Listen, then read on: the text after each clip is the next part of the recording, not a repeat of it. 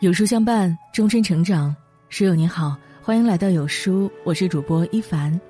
由于微信推送机制的改变，没有星标的账号很容易被错过推送。如果你喜欢有书君的文章，请一定记得为有书君点亮星标，我们永不走散。今天的文章我们来听：三月十八日，一点六万医护突然涌向武汉，真相破防了。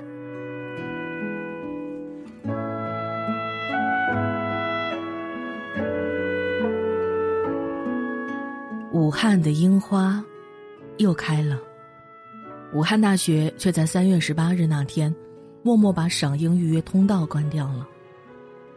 还是那两天，武汉市内很多酒店突然订不到房间了。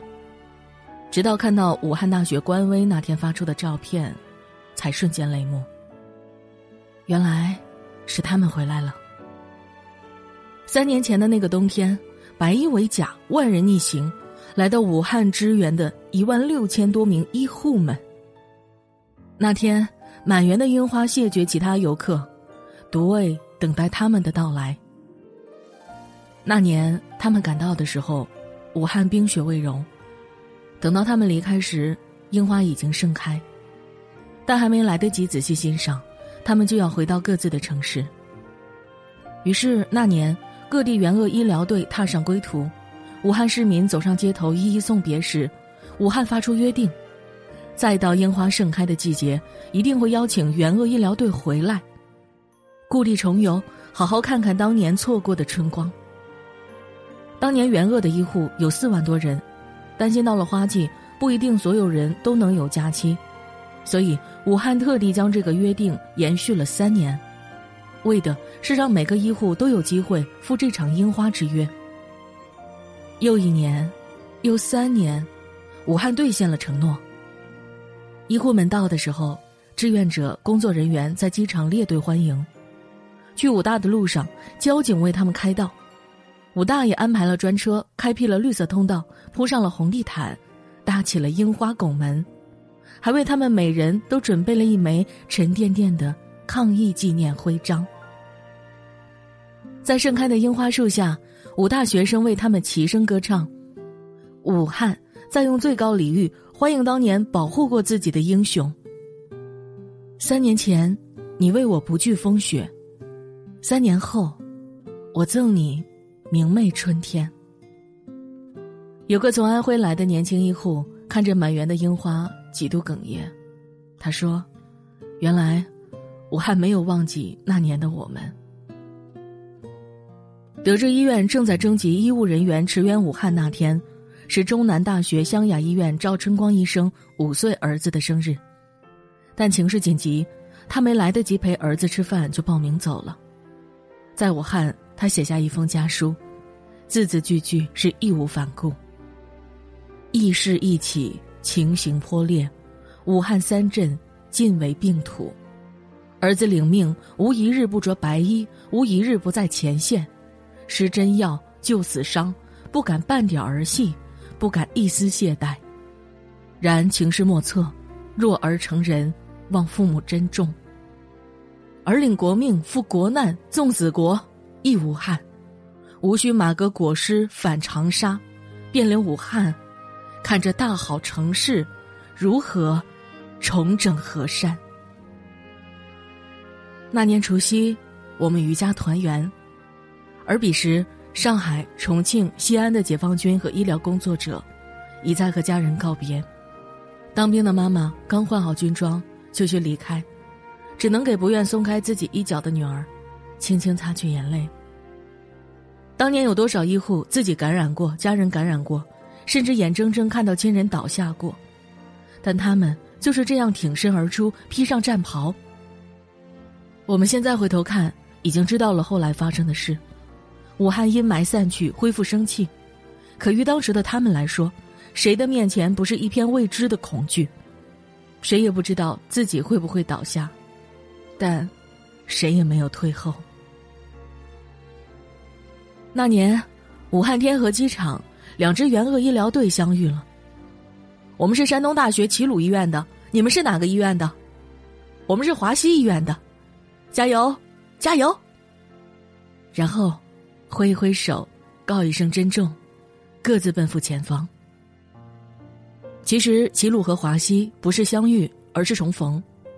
一九三七年抗战爆发，民族危亡，炮火之下，为了让我们的学校不至于停办，让年轻的学子不至于辍学，齐鲁大学和华西协和大学等五所高校汇集于四川成都，一起在华西坝办学，共享师资，共享课程。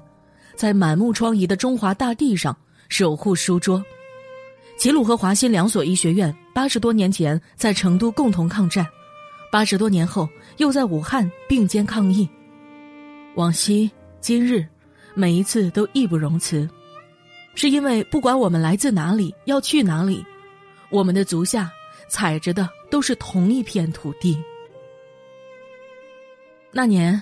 两个医生在同一个方舱里并肩作战了四十天，送别时竟才发现对方是自己的同学。那段时间，医护们每天都穿着密不透风的防护服，每天都戴着紧勒的护目镜和防护口罩，认不清谁是谁，就在背后写上名字，互相打气。有人问一位年轻的护士：“有考虑过自己也会被感染的风险吗？”他说：“万一的话。”我的同事会救我的。他们不是不害怕、不胆怯，只是既然决定要赴汤蹈火，就做好了奋不顾身的准备。那年，贵州铜仁市医护王本学，在一个凌晨接到援鄂的通知，一走就是五十多天。在武汉的日子，他连视频都不敢跟孩子们开，因为每次一开，女儿们就会想他，想的流泪。五十六天后，王本学终于回来了。见到爸爸的一刹那，大女儿愣愣的看了他几秒钟，哇的一声哭了出来。小女儿懵懂的问：“爸爸，你的头发怎么了？”抗疫两个月，王本学一头乌黑的头发全部变白。几十个日夜，王本学看起来竟然苍老了几十岁。在武汉的日子有多操劳，有多忧心，有多危急。这些问题到了王本学的妻子嘴边，又被咽了下去，只变成了一句心酸的感谢。谢谢你能平平安安回来，谢谢你，没有留我一个人。那年，从复旦附属中山医院驰援武汉的刘凯医生，正护送八十七岁的老人王鑫去做 CT。老人是危重症患者，已经住院一个多月，病情很重，情绪也非常不好。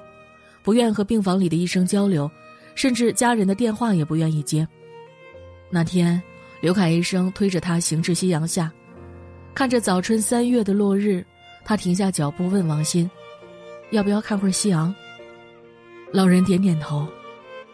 一个二十七岁的医生带着一位八十七岁的病患，就这样认认真真的看了一场夕阳。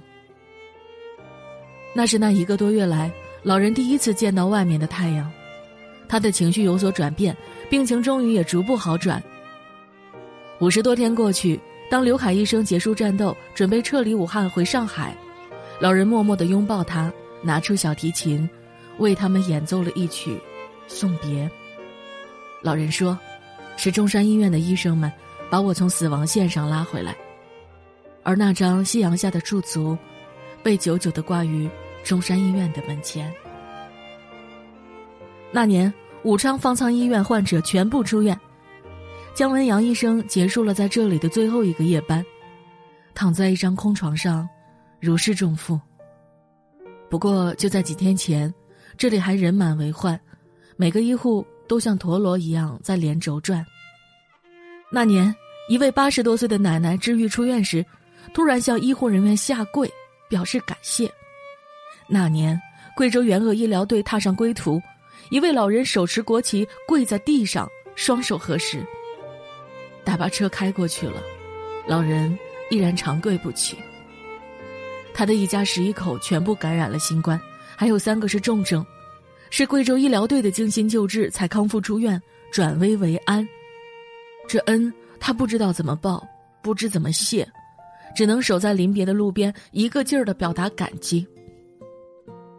那年，武汉郑先生在住院之前已经发病十二天，齐鲁医院的医疗队来后，他被收治入院。终于好转后，他请来护士，帮他录了一段视频。视频里，他哽咽着说：“徐亚楠、段广娟、周小雨、汪振军、田慧、麻亮，虽然隔着防护服看不清你们的样子，但你们的名字我都记在心里。我们可能只是你们生命中的匆匆过客，但你们是我们的转折点，你们给了我们第二次生命。”说着，郑先生和旁边的病友一起向医护人员深深鞠躬致谢。一句感谢。一个鞠躬，那些匆匆的瞬间，胜过万语千言。一定是满怀着感恩，才会本能的做出这样的表达吧。最近网上有一条很火的文案。那年各地医疗队完成使命告别武汉时，时任湖北省委书记应勇前来送行。湖北永远是你们的第二个家。疫情过后。欢迎你们和家人到你们曾经战斗过的地方再来看一看。武汉给每位返程的医护人员都送上了一张特别的机票，航班胜利号，登机口凯旋门，始发站武汉，目的地美丽故乡，日期抗疫胜利日。三年过去，武汉又一次给他们送来了票，这次是门票。这一次。山河已无恙，医护们不用再被厚厚口罩、防护服遮住脸，终于可以好好看看这座城市的春天，原来这么美。突然想起武汉同济医院门口的过街天桥，天桥栏杆上特地装着许多块玻璃，每块玻璃上清清楚楚写着各个省市和人民解放军援助湖北医疗队的名称、人数、支援过的地图。甘肃医疗队七百九十六人驰援武汉，天津医疗队一千三百零七人驰援武汉恩施，江苏医疗队两千八百零二人驰援武汉黄石。